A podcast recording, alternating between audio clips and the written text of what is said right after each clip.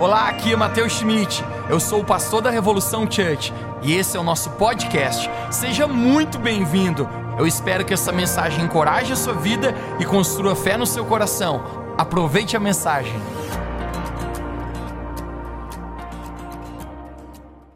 Vamos lá, Hebreus capítulo 10. Eu vou ler dois versos, dois textos da Bíblia e depois nós vamos adentrar na nossa mensagem hoje. Hebreus capítulo 10, verso 38 e 39. Vamos ler juntos. O próprio Deus está dizendo aqui, Hebreus 10, 38.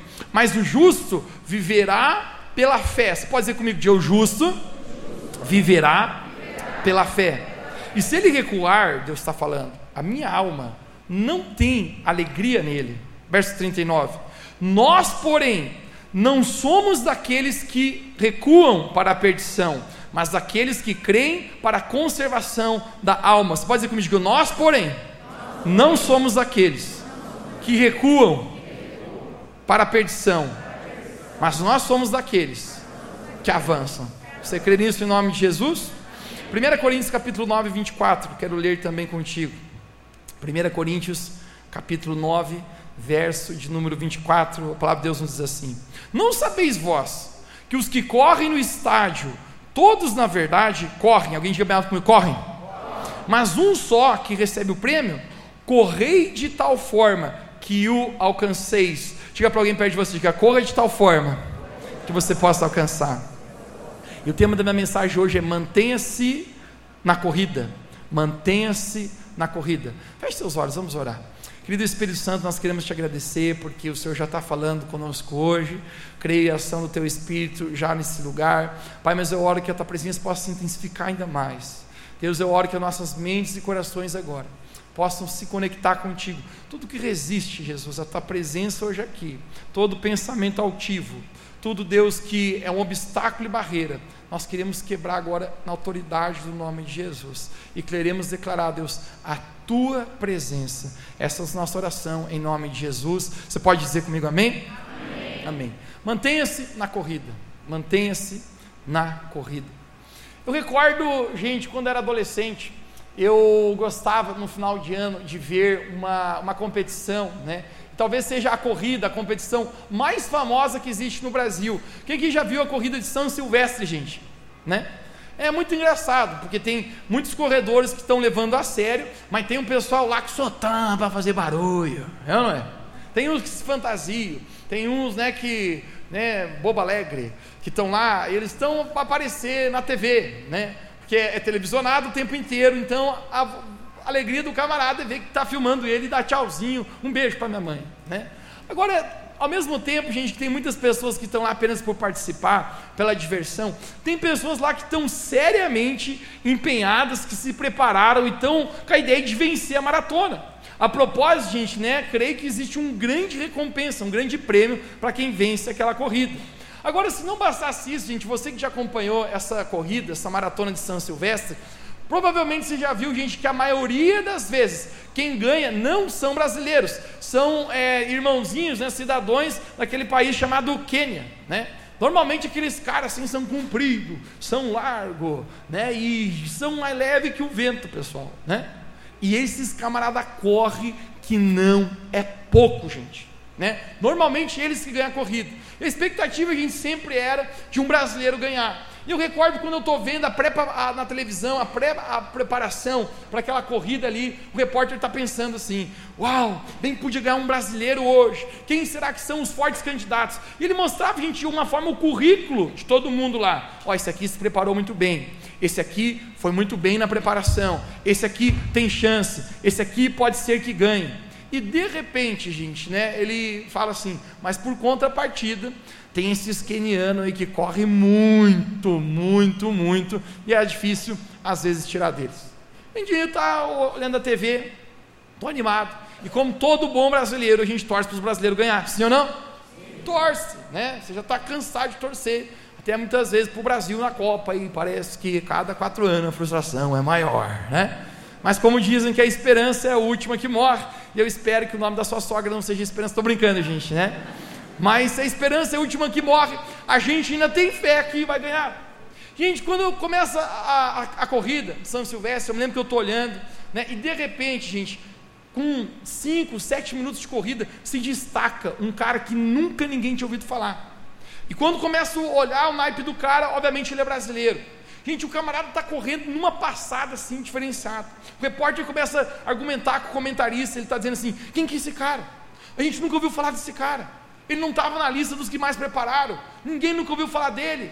Gente, e de repente puxa um, uma biografia do cara e diz: Ó, oh, esse cara aí surgiu do nada, mas ele está ganhando a maratona. Gente, esse cara está em primeiro. Esse camarada está correndo, animado, feliz, e aí atrás, gente, vem assim um bando de gente do Quênia.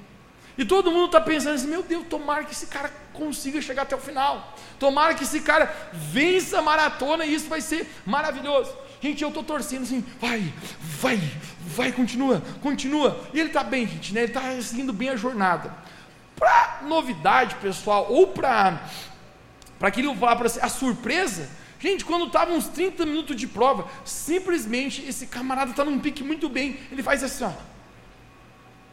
E caminha. Quando ele faz isso, eu vejo, não! O que, que você está fazendo? Não, não, o repórter falando, o que, que ele está fazendo? Por que, que, por que, que ele está parando? E do nada, gente, do nada, ele sai da competição, pega uma água, toma, joga na cabeça. O repórter fala assim: o que, que aconteceu? Ele falou: não, não, eu estava correndo aqui, mas eu já não queria chegar até o final e vazei da corrida e fui embora para casa. O repórter perguntou: mas você estava em primeiro? Você podia ter ganho essa corrida, você estava correndo muito bem. Ele falou: Pois é, mas parei, tchau. E o cara sumiu. E eu fiquei pensando assim: Filho da mãe, mexeu com a expectativa dos brasileiros, que queriam ver um, um vencedor do Brasil ali. E aí, gente, também parei de ver aquela corrida, porque eu já sabia que os quenianos iam ganhar. Mas o simples fato, sabe qual é, gente? Nesse texto que nós acabamos de ler, aqui no livro de Coríntios, o apóstolo Paulo está comparando a nossa corrida, a nossa jornada com Deus, com uma corrida. Você pode dizer comigo, diga corrida. A nossa vida com Deus, a nossa jornada de fé, ela é comparada com uma corrida, com uma jornada, com uma maratona.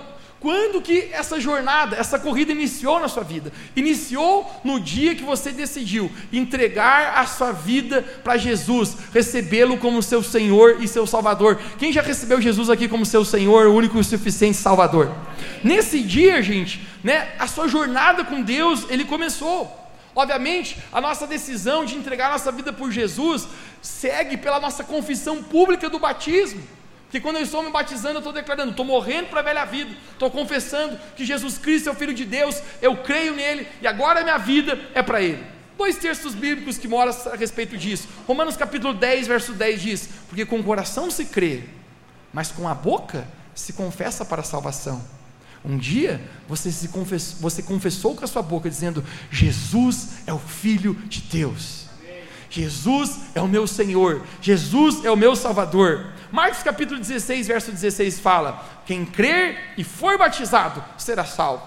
É a confirmação pública. Esses dois eventos na sua vida são que dão início à sua jornada com Deus, à sua corrida. Todos nós um dia começamos dessa maneira. Eu acredito, gente, que os olhos de Deus sempre estão sobre nós. Palavra de Deus fala, quando nós estamos dormindo, quando nós acordamos, os olhos do Senhor estão sobre nós. A Bíblia fala no livro de Salmos: os olhos do Senhor acampam-se, né, estão sobre aqueles que o temem. Agora, o simples fato, gente, que eu particularmente acredito, que nesses dias específicos da sua vida, o dia que você está confessando Jesus como Senhor e Salvador, você toma a decisão de ser um discípulo de Jesus seguir. O dia que você decide batizar-se nas águas, que, é, um, que, que é a confirmação pública da sua decisão por Cristo, Gente, os olhos do Senhor, eles pairam sobre nós. É como se estivesse acontecendo o início da jornada. Isso é tão especial. João capítulo 12, verso 12. Mas a quant, todos a quantos o receberam, Deus deu-lhes o poder de serem chamados filhos de Deus. E eu me lembro, gente, esses dois dias na minha vida até hoje. Eu me lembro o dia que eu me batizei nas águas, né, que foi minha confirmação pública que eu decidi entregar minha vida para o Senhor, eu entendi que Deus estava batendo na porta do meu coração e eu disse: Eu quero aceitar Jesus. E eu também me lembro claramente o dia que eu recebi Jesus como meu Senhor e Salvador.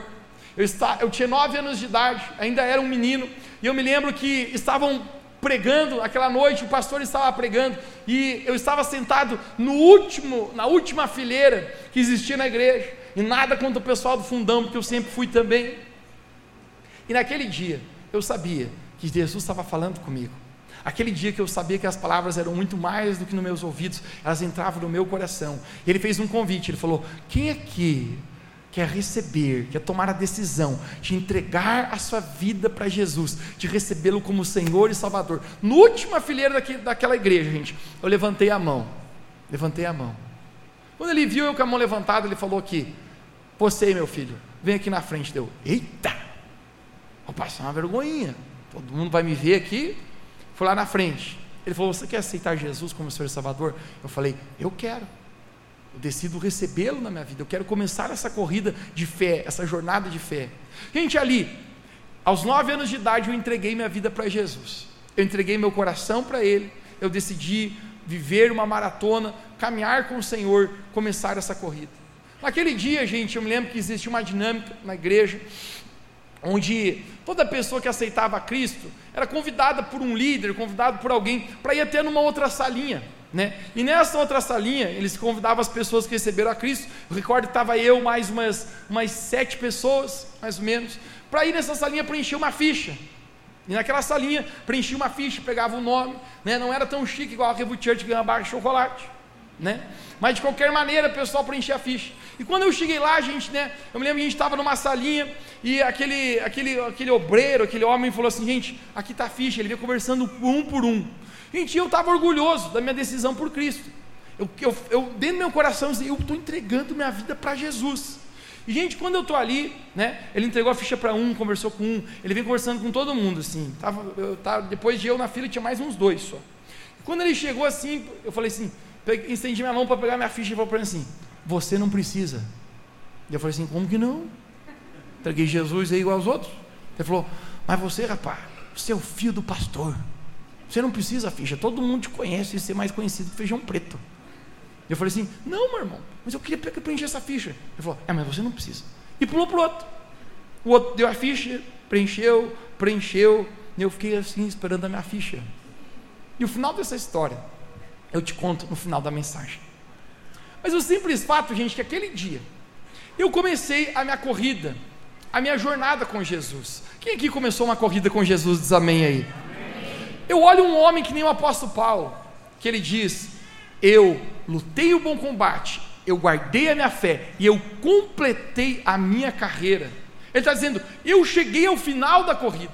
Para Deus, gente, como você termina é muito mais importante de como você começa. Eu descobri, gente, que muitas pessoas, elas começam bem na corrida com Deus, elas começam bem na jornada com Jesus, mas para Deus, gente, é muito importante como você vai terminar. E o apóstolo Paulo aqui está dizendo, gente, vocês devem correr de uma maneira que vocês vão chegar até o fim dessa corrida. Nessa corrida, nessa jornada com Deus, você deve correr de tal maneira que você não pare nessa, nessa nesse caminho. E ele está dizendo, eu completei a corrida. Uau! Quantos aqui, gente, querem chegar no final da sua vida e dizer: Eu completei a minha corrida, a minha jornada com Deus? Levanta a mão, diz amém bem alto onde você está chegar ao final. Porém, gente, hoje eu quero compartilhar três coisas que têm o poder de nos tirar da nossa corrida com o Senhor. Três coisas, gente, que eu tenho observado no decorrer dos anos, em outras pessoas e também na minha própria vida, que são coisas que o inimigo tenta fazer, gente, para fazer com que eu e você paramos de correr, paramos de prosseguir com o Senhor. E a primeira delas, gente, é espinhos em meu coração. Você pode dizer digo espinhos? No meu coração. Eu quero retratar, gente, quando eu falo espinhos do meu coração, a respeito de ofensas e amarguras. Sabe uma das razões, gente, que eu descobri que a maior causa que muitas pessoas elas param de caminhar com Jesus, param a corrida delas com o Senhor, é porque elas acabam em um momento ofendidas e elas não cons conseguem continuar a jornada. Descobri, gente, que muitas pessoas têm um grande problema com uma pequenina palavra chamada perdão. Você pode dizer comigo essa palavra perdão? Dois, três? Muitas pessoas, gente, têm sérios problemas com essa pequenina palavra. Eu vou dizer para você algo, gente, né? Essa semana eu estava blogueiro, né? Fiz uma caixinha de perguntas no meu Instagram, né? E eu respondi três de muitas que, que chegaram lá. Já é bom para mim, tá? De três, gente, você já, já agradece. Né? Mateus, eu mandei uma pergunta e não respondeu. Na próxima vai que responda a tua, né? Mas o simples fato, sabe qual é, gente? Muitas perguntas que chegavam ali, gente, muitas perguntas que chegavam ali, deixa eu falar para você, tinham muito a ver com ofensa e com amargura. Muitas pessoas que chegavam ali, gente, estavam com dificuldade, né? Em amargura, dificuldade com o meu passado aconteceu isso, eu fui machucado, eu fui ferido nisso, e agora o que, que eu faço? Agora o que, que vai acontecer? E eu descobri, gente, que é muito possível, muitas vezes, as pessoas terem dificuldade com essa pequenina palavra chamada perdão. Uma vez eu li um livro, e o título do livro chamava A Isca de Satanás. O livro era todo vermelho, quando eu li o título, isso me assustou, pensei, meu Deus, o capitão tem uma isca. E eu estou pensando, eu vou ler esse livro, porque eu não quero cair na isca dele. A propósito, todo mundo aqui, ninguém quer virar peixe na frigideira do capeta, sim ou não? Então eu pensei, eu vou ler esse livro, porque eu não quero cair nessa isca. Gente, adivinha o que, que era a isca que falava a respeito desse livro? Era amargura e falta de perdão. Esse, esse autor, gente, retratava que a principal estratégia do inimigo para tirar pessoas da corrida, para tirar pessoas da jornada com Deus, é quando essas pessoas, gente, se ofendiam e elas não conseguiam mais continuar a sua jornada com o Senhor. Dizem, gente, que se você é muito fácil de se ofender, é porque também você é uma pessoa que carrega muito orgulho. Jesus, conseguiram fazer tudo com Jesus, mas a única coisa que não conseguiram fazer com Jesus, gente, é ofendê-lo. Gente, você já viu que Jesus nada ofendia o cara? Mano, Jesus foi abandonado. E eu fico imaginando que às vezes, quando a gente é abandonado, a gente poderia pensar assim: quem não me ajudou na prova agora vai ver. Estava na parte ruim, ninguém quis me ajudar. Agora que eu estou na boa, vocês vão ver o que, que é bom. Gente, não. Os discípulos de Jesus abandonaram e mesmo assim Jesus ainda os amava. Teve um, gente, que traiu Jesus, né? Judas, o cabra safado, né? Traiu Jesus, e mesmo traindo Jesus, quando Judas vem para dar o beijo na, na, no rosto de Jesus, já provou a pensar, gente, Jesus nunca tira o rosto. Jesus, gente, né, passou tantas coisas terríveis. Crucificaram Jesus, bateram em Jesus. Muitos dizem, gente, que as próprias pessoas que crucificaram a Cristo são pessoas do qual Jesus tinha curado anteriormente. Agora, gente, eu não sei contar você, vamos ser sinceros aqui. Se uma pessoa faz algo ruim para você, pode, pode acontecer. Mas uma coisa que mexe com a gente, sobe o sangue, é aquelas pessoas que você ajudou, que você dedicou e depois o camarada é ingrato. Sim ou não? Mano, esse negócio eu acho que é demais. Né? Já inventaram até aquela frase: né? você comeu nesse prato a vida inteira, e agora você está cuspindo no prato que comeu. É ou não é? Mas poderia ter causado, gente, um senso em Jesus, em ofendê-lo. Gente, ninguém consegue ofender Jesus. Quando a Bíblia fala que ele estava no jardim do Getsemane, os guardas chegam lá para prender Jesus. E aí, quando o guarda vai prender, o guarda vai fazer mal para Jesus. A Bíblia fala, gente, que Pedro ele puxa a espada e Pedro vai tentar ajudar Jesus. Pedro puxa a espada, gente, né? E ele corta a orelha do cara. E sabe o que Jesus faz? Pega a orelha do cara e cura, irmão. Esse tempo um atrás perguntava, pastor, por que, que Pedro cortou a orelha? Eu falei, meu irmão, não tem dúvida nenhuma, ele mirou na jugular do pescoço. Quem em consciência quer cortar a orelha? Mas acho que o cara fez um matrix assim na hora e pega na orelha do cara. Mas Jesus cura a orelha. Eu fico imaginando Pedro pensando: se decide, tu quer que eu te ajude ou não? Se o senhor não quer nem ajuda, então Deus lhe abençoe. Eu vou me embora também. E Pedro sai correndo. Gente, ninguém conseguia ofender Jesus. Sabe por quê? Porque a palavra de Deus fala, Mateus capítulo 11, que ele era manso e humilde de coração. Quando a gente. Obrigado pelo também entusiasmado aqui. Obrigado pelo tua entusiasmado aí também. Melhorou um pouquinho.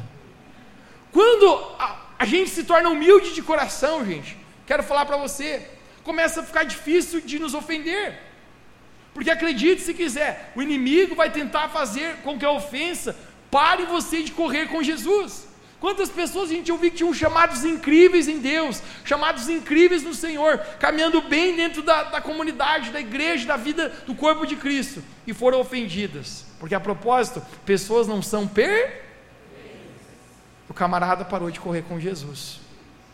Na caixinha de perguntas, mandaram para mim: como agir com pessoas tão hipócritas nesse mundo? E o simples fato, sabe qual é, meu irmão? Todo mundo tem seus defeitos, não é perfeito. Eu não respondi essa. Mas a resposta, sabe qual é? Perdoe. Quanto mais humilde e mais parecido com Jesus você vai ficando, mais possível é você não se ofender na sua vida. Um dos homens que eu tenho mais respeito na minha vida é um dos melhores amigos do meu pai. Ele já é um idoso e ele é tão simples, tão simples, ele estudou até a segunda série. Gente, mas é um dos homens mais humildes e um dos homens mais de Deus que eu conheço. E um tempo atrás eu conversava com ele a respeito de coisas que ele passou na vida. E eu perguntei para ele qual foi o capítulo mais difícil que você passou na sua vida. Ele falou: Mateus, sem dúvida, o dia que um bandido matou os meus pais. A Bíblia fala, a Bíblia fala, não, ele falava que os pais deles eram muito idosos, estavam na casa, entrou um bandido lá, amarrou os dois, gente, amarrou os dois no chão, e depois de saquear o que gostaria de saquear e roubar, com uma sacola plástica, aquele, aquele homem asque-se, você entendeu a palavra? Asque-se, as, é isso aí que você fala gente matou os dois pais dele, pai e mãe dele. Ele falou para mim assim: Mateus, aquilo foi tão doloroso no meu coração, porque eu ficava imaginando o que meus pais, idosos, indefesos, sofreram. Mas ele falou: a primeira vez que eu fui para a presença de Deus, Deus falou comigo: você precisa perdoar. Você precisa perdoar.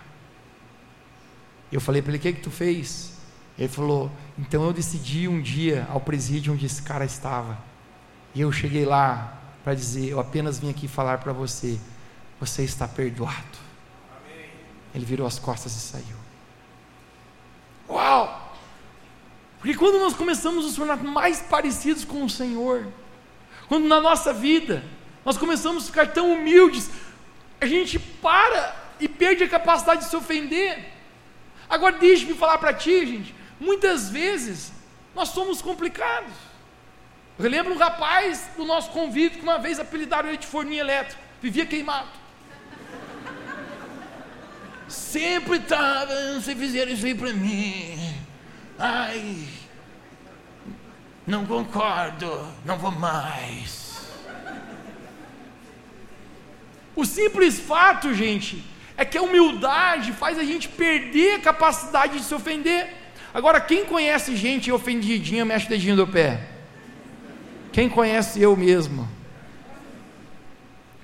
Gente, se tem uma coisa que rouba a gente da caminhada com Jesus, é a gente ter um coração ofendido. Eu costumo falar algo bem especial, que diz que ofensa é um evento, mas amargura é uma decisão.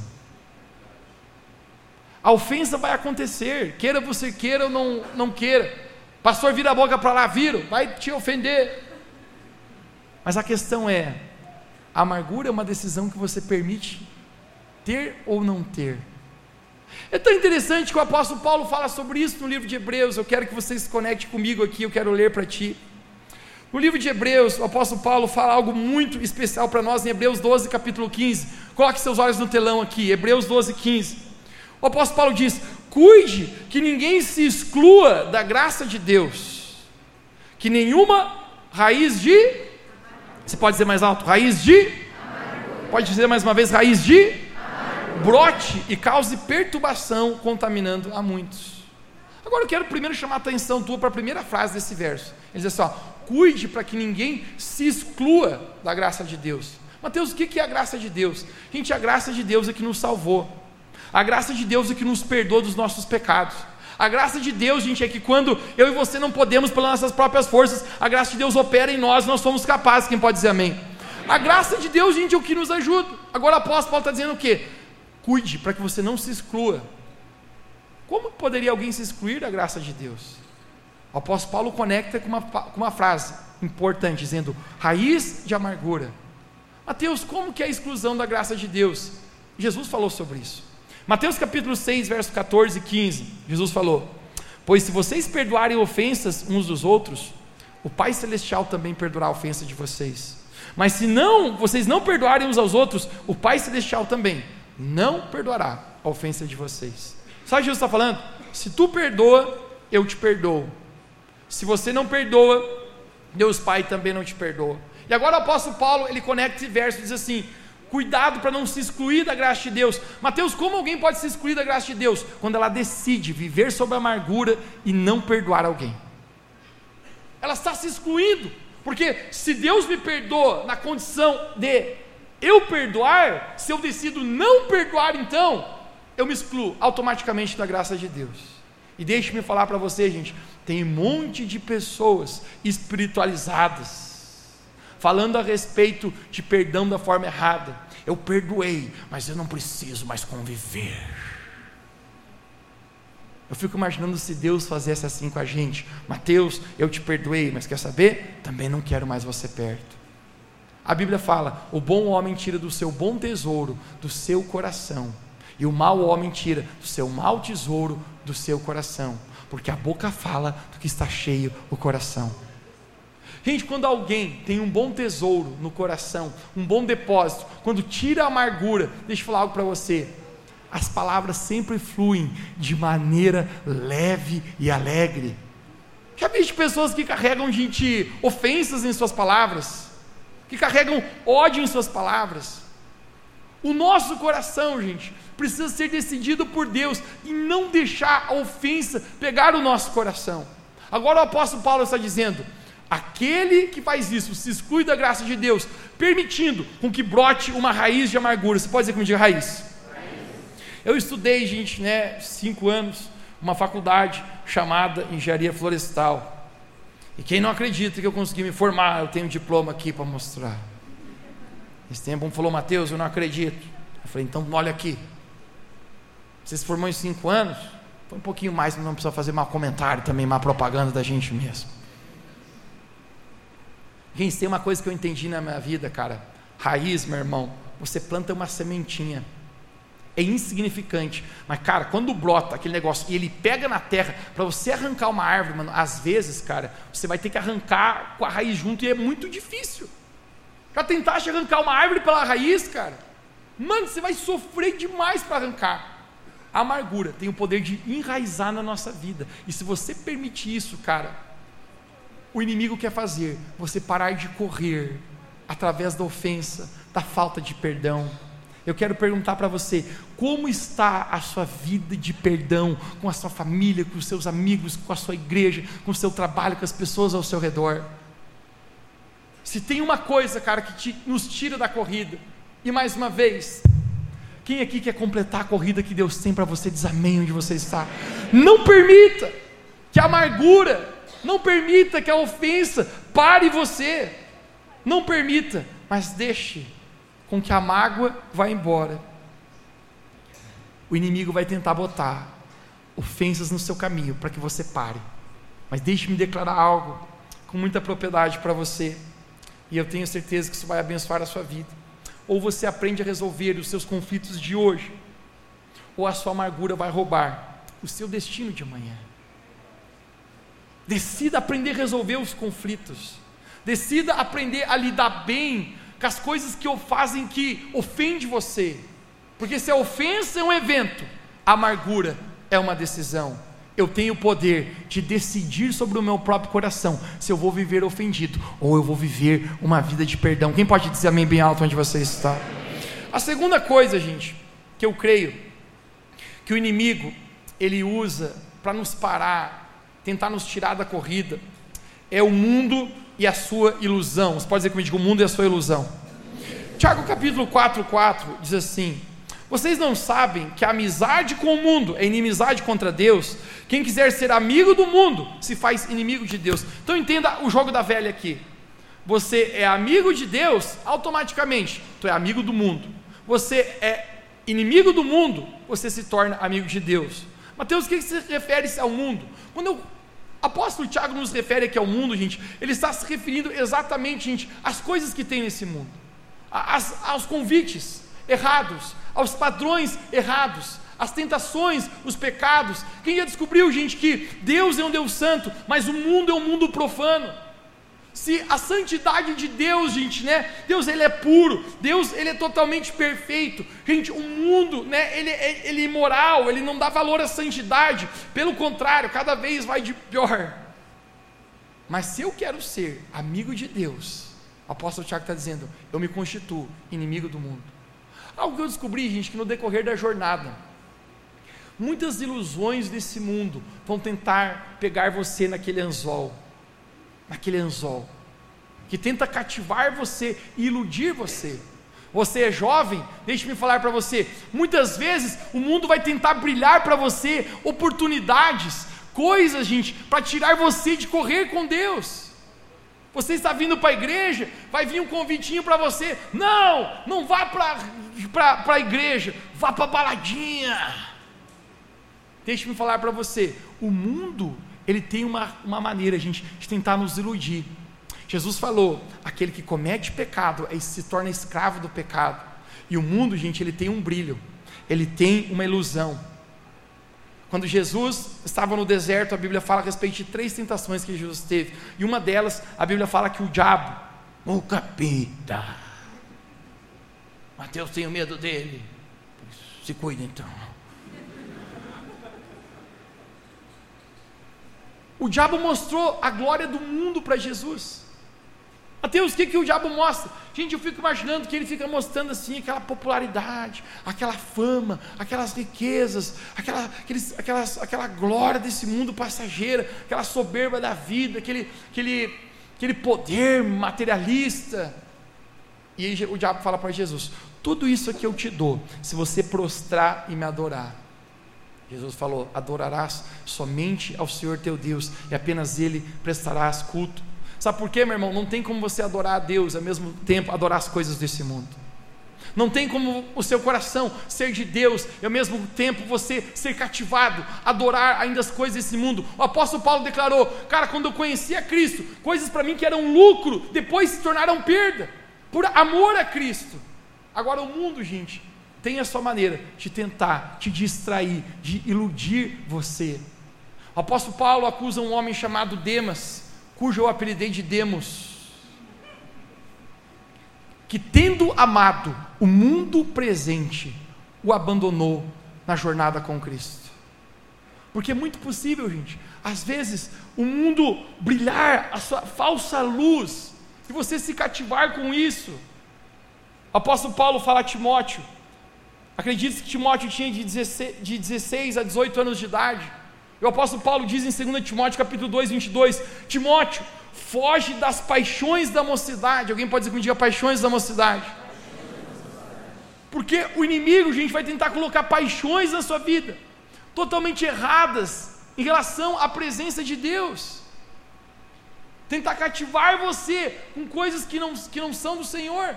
E tudo que eu entendi, cara, é que se eu estou indo para mais perto de Deus, se eu estou firmando o meu relacionamento com Deus, cara, eu já não quero pecar, eu já não quero as coisas desse mundo, eu já não quero me, me, me sujar com a lama do pecado. Mas uma coisa que eu descobri, sabe qual é? Se eu começo a me sujar com a lama do pecado, com a sujeira, com esse mundo, parece que eu vou perdendo o apetite pelas coisas de Deus. Eu começo a ficar lento na minha caminhada, na minha corrida com Jesus.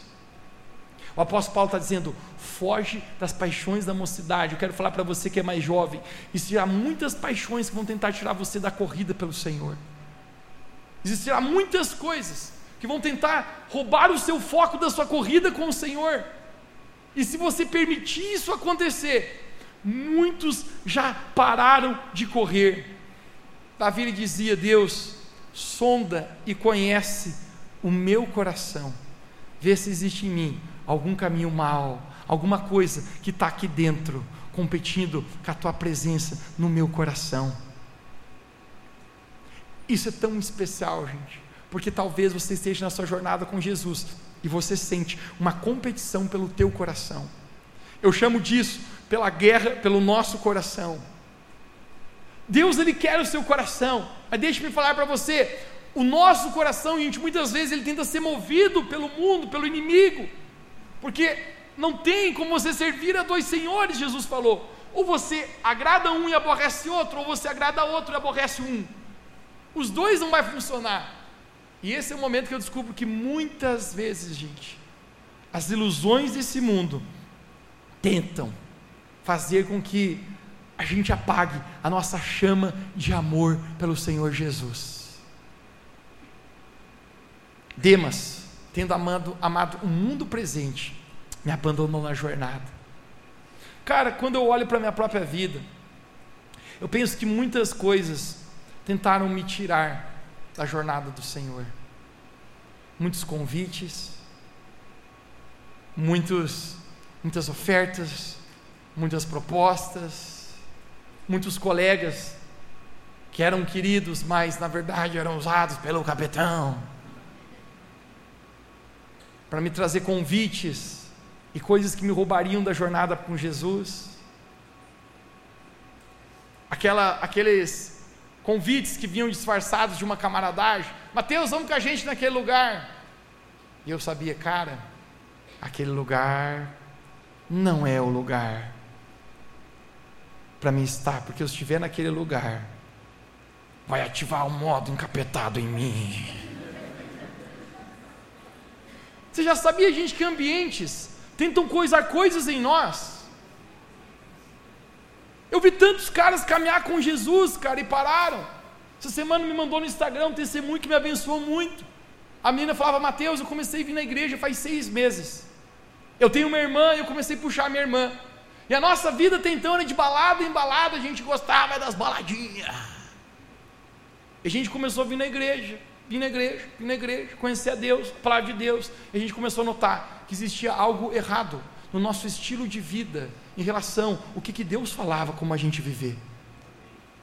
Ela falou: o que era lucro, a empolgação daquela baladinha, hoje não tem mais. A minha alegria é estar no propósito de Deus. Não faz mais parte. Ela falou. Eu falei: glória a Deus. Mas o simples fato, sabe qual é? É que se você não entender isso, a ilusão desse mundo vai tentar roubar você da sua caminhada com Deus. O ambiente nos tira algo. Eu lembro que um, um rapaz estava montando um empreendimento na cidade, ele estava começando a vir na igreja. Ele falou, pastor, você pode orar pelo meu empreendimento? Eu falei, claro. Tem como ir lá na inauguração? Eu falei, claro. À medida do possível, a gente tenta atender todo mundo. Quando eu cheguei lá, o empreendimento dele era uma balada. E eu pensei assim, meu irmão, qual que é o teu empreendimento? Ele falou, você pode orar? Eu falei, posso. Mas ele nem sabia que orar para fechar já o um negócio. Mas para ele eu não falei naquela noite isso. Gente, eu me lembro, estava vazio o negócio, aquela fila, as coisas. Eu falei, Deus abençoe esse lugar. O pessoal não vai conseguir pecar aqui dentro. O pessoal vai ficar ruim aqui dentro. Pessoal aqui vai, vai pipocar aqui dentro. Gente, orei para aquele negócio, né, naquele dia. Né, e eu estou ali, gente, profetizando a presença de Deus. Ele tinha chamado uma, uma influencer muito famosa, que já tinha estado no Big Brother, para dar uma bombada na noite. Ela falou: Mateus, vou te apresentar ela. Eu falei: não tem interesse nenhum. E ele falou: não, mas vou te apresentar. Eu falei: não, pode, pode apresentar. Vem a mulher, assim, com com um topzão, né? um salto 28, né? caminhando assim, e ela, e ela falou assim, esse aqui é o meu pastor. Ele falou, pastor na balada? Me cumprimentou. Eu olhei para ela assim, né? Glória a Jesus. Cumprimentei ela, foi muito prazer, coisa e tal, seja bem-vindo à cidade. Você tratar, você é chamado, meu irmão, mesmo como cristão, tratar todo mundo como ser humano primeiro. Tratei ela muito bem. Quando eu saí da presença dela, porque eu já estava pensando isso aí rápido ali, a menina estava com pouca roupa, né? E eu estou pensando comigo, né? Eu sou homem de Deus, mas também sou homem. E saí dali. Quando eu saí dali, Deus fala comigo: dá uma palavra profética para ela. Eu falei: não, isso é a voz do capeta para me, me levar, pela tragar pela mulher adúltera da morte, né? Estou pensando isso aí comigo, cara. E Deus falou: dá uma palavra comigo. Dá uma palavra que o valor que ela tem não é apenas no corpo dela, mas eu tenho um tesouro que eu coloquei dentro da vida dela e ela precisa ver esse tesouro. Eu falei assim: será? Eu chamei o meu amigo, dono do estabelecimento, falei assim: ó, chama a mina aqui que eu preciso falar com ela. Ela falou: Mateus? o cara pensou: gostou da mina, mano?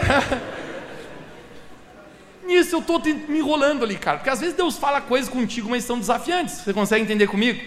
Eu estou pensando, cara, desafiante. Já está o clima da música tocando. Já está um clima ruim do pecado. É ou não é? E eu precisava dar a palavra. Daqui a pouco chegou um rapaz, ele era fotógrafo, eu conhecia ele, ele não é cristão. Ele chegou assim, ei Mateus, como é que tá? E aí, eu, tudo bom? Ele falou, pois é, você viu aquela mulher que está aqui do Big Brother? Eu falei, pois é, eu vi sim. Ele falou assim, ele não é cristão, então um camarada mente impura total. Ele falou assim, andaram espalhando por aí que ela está sem calcinha. Eu falei, meu Jesus amado. Fiz o sinal da cruz, eu falei, e essa aí que Deus está dizendo para me dar uma palavra profética para ela. Gente, eu fui lá. O meu, meu amigo falou, Mateus, o que você falar eu faço. Foi lá, trouxe a menina. Eu falei, ó, quero. Olhei nos olhos dela e falei, não sei como você vai entender isso, mas eu tenho uma palavra de Deus para a tua vida. Você baseia a sua vida na sua beleza exterior, mas Deus tem um tesouro interior que está dentro de você. Ele lhe ama. Cara, quando eu falei isso, essa menina, ela enche os olhos de lágrimas e ela diz assim: Eu nasci em lar cristão evangélico.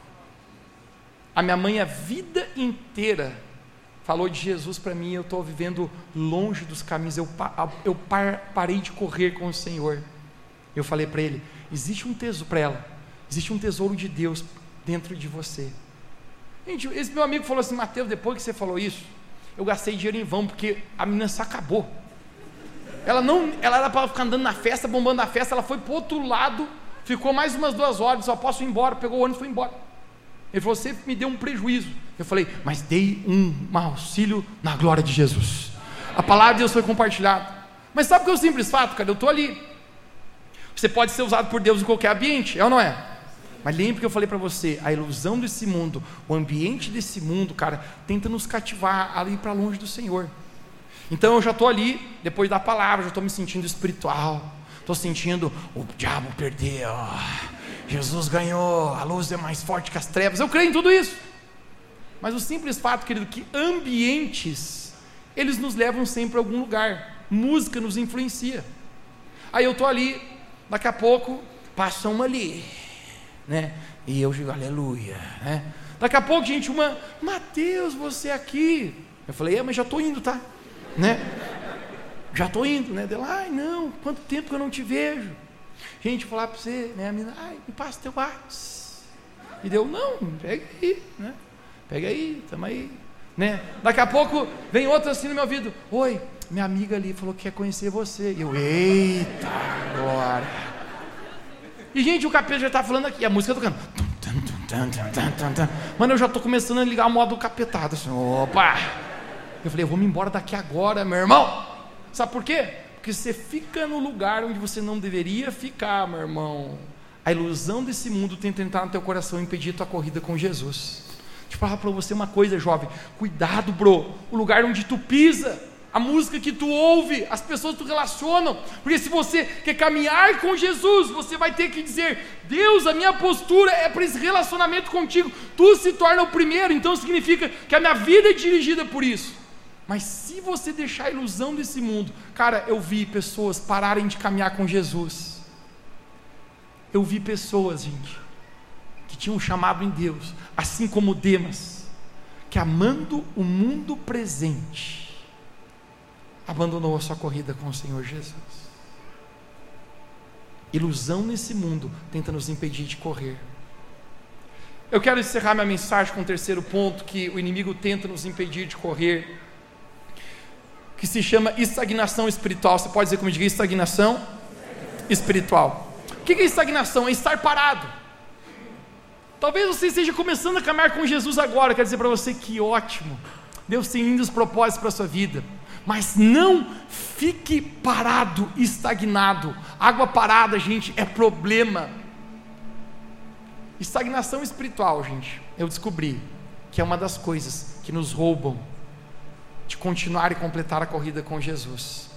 O apóstolo Paulo fala aos Hebreus ainda, capítulo 5, verso 12: Porque vocês já devendo ser mestres em razão do tempo que vocês estão aí, ainda vocês estão necessitando que vos ensine os princípios elementares de Deus, e vos tem feitos que precisam de, de leite de alimento, e não de alimento sólido.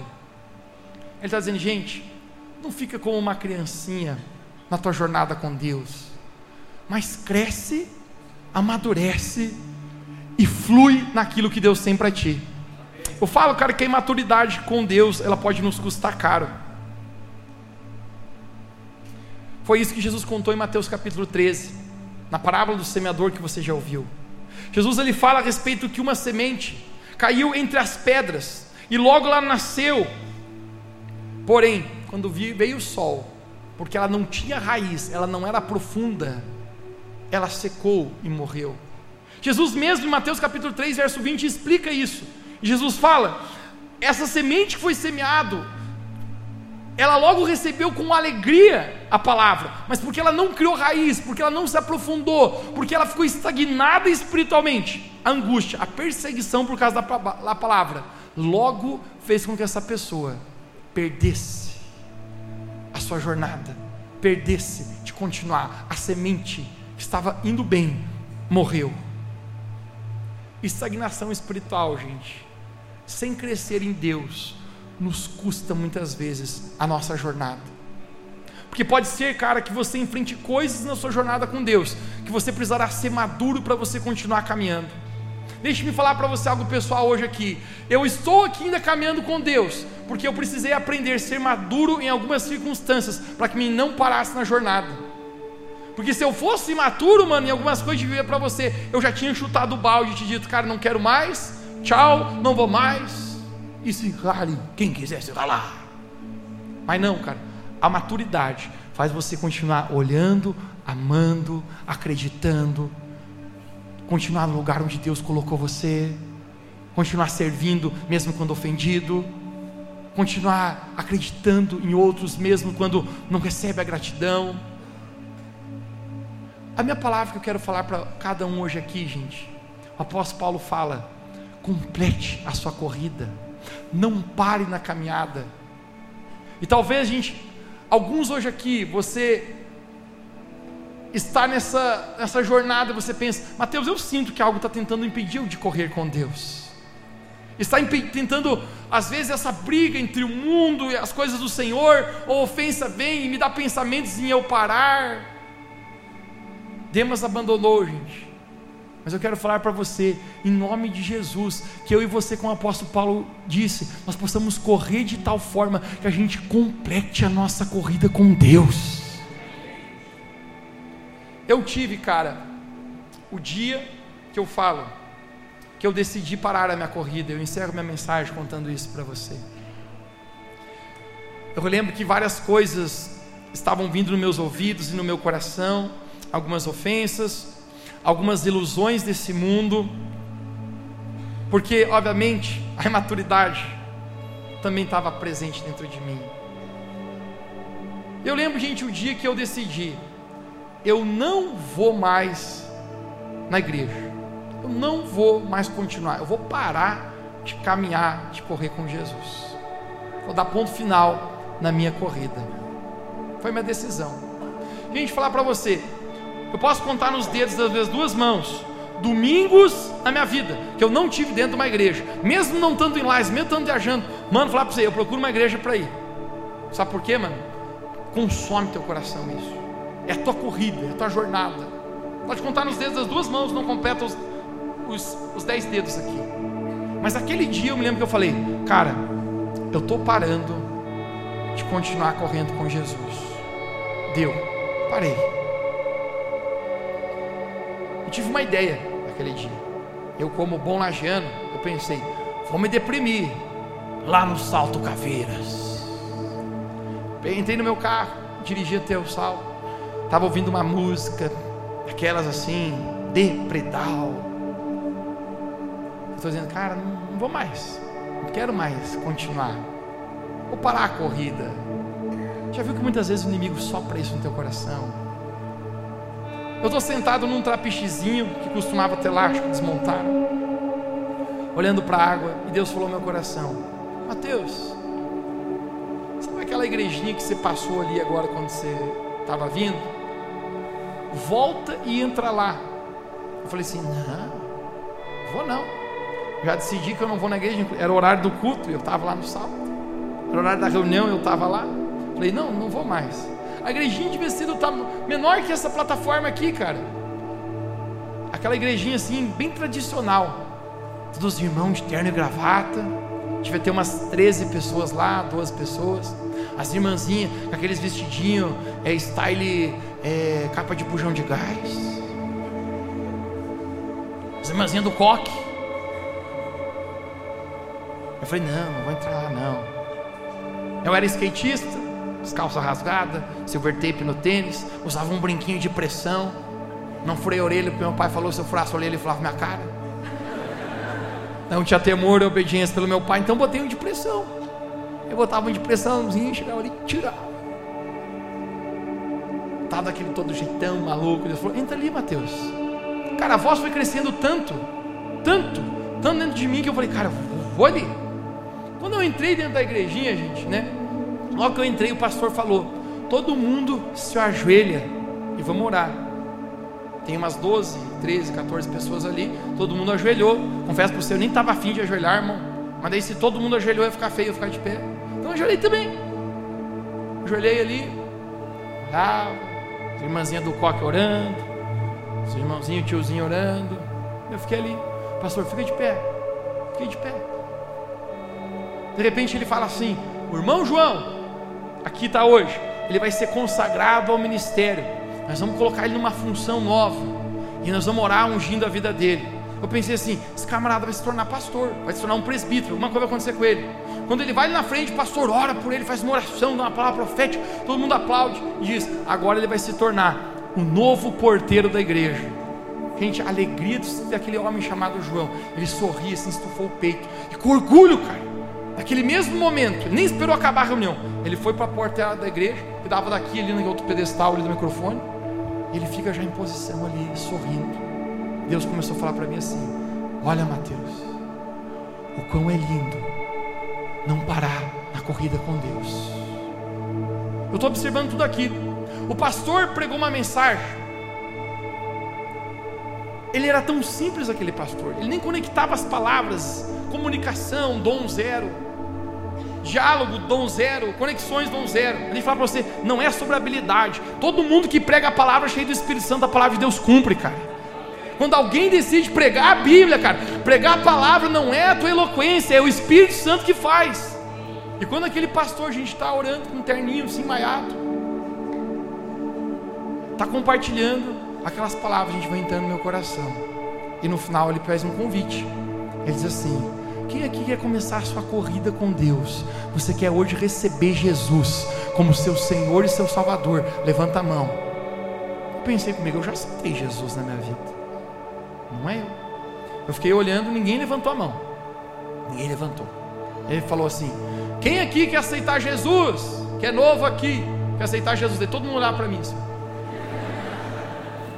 E eu abaixava a cabeça, não, já aceitei, já aceitei, já aceitei. Ele só não sabe, mas eu aceitei, aceitei, aceitei. O pastor falou: Quem aqui olhava para mim quer aceitar Jesus? E todo mundo olhava também. E eu, ai meu Deus do céu, tá ficando feio pro meu, meu lado. É, tudo com terninho, eu com as calças tudo rasgada, doidão. Tinha um cabelo aqui pelo ombro, metade loiro, metade moreno. Coisa assim que até o capeta tomava susto, gente, né? Coisa louca, meu irmão escandalizava todo mundo. Meu pai já tinha me falado, rapaz, melhora a tua vida. Sabe, me ajuda a te ajudar. Todo esquisito, cara. Quando ele falou a terceira vez, quem aqui quer aceitar Jesus? Jesus falou comigo, falou, Mateus, levanta a mão aí. Eu falei, Deus, eu estou parando na corrida. Foi minha decisão, hoje eu não fui para a igreja. Mas eu já aceitei. Não tem sentido Jesus falou para mim assim: apenas levanta a tua mão. Cara, quando eu levantei a mão, eu peguei então, levantei a mão, todo mundo gritando, aleluia! glória a Deus. As irmãzinhas do quarto diziam, Deus é bom. Me chamaram na frente, o pastor orou, falou: Hoje um pecador se arrepende, um filho rebelde volta a casa, alguém que estava no pecado, na sarjeta, está recebendo a Cristo. Eu estou com a mão aberta. Ele falou: Vem aqui na frente. Estou lá na frente com a mão aberta. Ele está orando comigo. Eu aceitei Jesus. Até aí, cara, está tudo normal. Eu só estava com meu coração esquisito, querendo parar a jornada com Deus. Mas até aqui eu estava só ali, mas não estava significando nada. Quando ele terminou de orar, ele falou: Olha nos meus olhos, meu filho. Olhei para ele e falou, falou: Acompanha esse irmão aqui numa salinha do lado, que ele vai te levar ali. Eu, beleza, né? Ninguém me conhece aqui, vou ali, já vou dar um migué, ok, fala. Quando eu estou indo na salinha, gente, aquele irmão falou assim: A gente está muito feliz que você tomou a decisão por aceitar Cristo, começar a tua corrida com Deus. E eu queria te entregar uma ficha para você preencher. Naquele dia, cara, Deus falou comigo, Mateus. Você lembra quando você tinha nove anos de idade, que aquele obreiro não quis entregar a tua ficha? Hoje eu preparei uma ficha para você preencher. O teu nome, cara, está aqui comigo. Você não vai parar de correr, Mateus.